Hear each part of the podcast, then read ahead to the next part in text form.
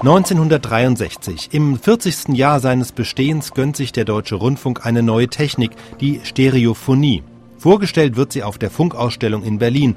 Der regierende Bürgermeister Willy Brandt hält die Eröffnungsrede und freut sich, dass man jetzt Radio in Stereo hören kann. Die zahlreichen Ehrengäste aus In- und Herr Ausland begrüßen. Bundesminister, meine Herren Kommandanten und Vertreter der ausländischen Missionen, meine Herren Repräsentanten von Rundfunk und Fernsehen, meine Damen und Herren, die Übermittlung von Bildern und Tönen ohne Draht ist, so sehr man mir das auch erklärt hat, für mich immer ein Wunder geblieben.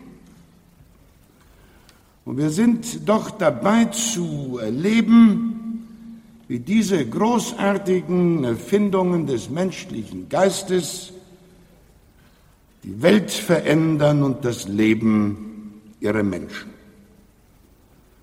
Wir werden auf der Ausstellung drüben um den Funkturm herum sehen, was die deutsche Industrie uns und der Welt Neues zu geben hat. Wir verstehen, was es bedeutet, wenn auch auf diese Weise die Kontinente zusammenwachsen. Wenn die Technik es erlaubt,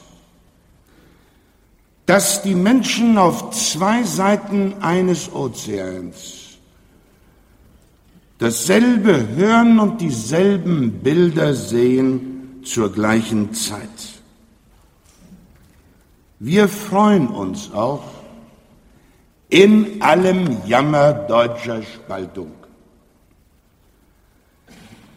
dass die Menschen diesseits und jenseits der Mauer jedenfalls in Ton und Bild zur gleichen Zeit dasselbe Erlebnis haben können. Der Hörerbrief aus der Zone und aus dem Ostteil dieser Stadt gehört zur lebendigen, bewegenden Wirklichkeit unseres Volkes. Diese Funkausstellung wird auch der Anlauf des Hörfunks zu stereophonischen Programmen sein. Und ich freue mich, dass es der Sender Freies Berlin ist, der auf der Bahn dieses Experiments kühn voranschreitet. Doch das alles ist nichts wert, wenn Rundfunk und Fernsehen sich nicht in voller, verantwortungsbewusster Freiheit entfalten können.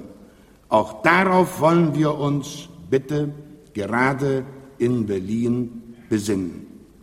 Ich wünsche der Ausstellung und den Ausstellern einen guten Erfolg und entbiete allen Gästen den herzlichen Gruß der deutschen Hauptstadt. Nach der Einführung der Stereophonie dauert es allerdings noch lange, bis sie sich wirklich durchsetzt.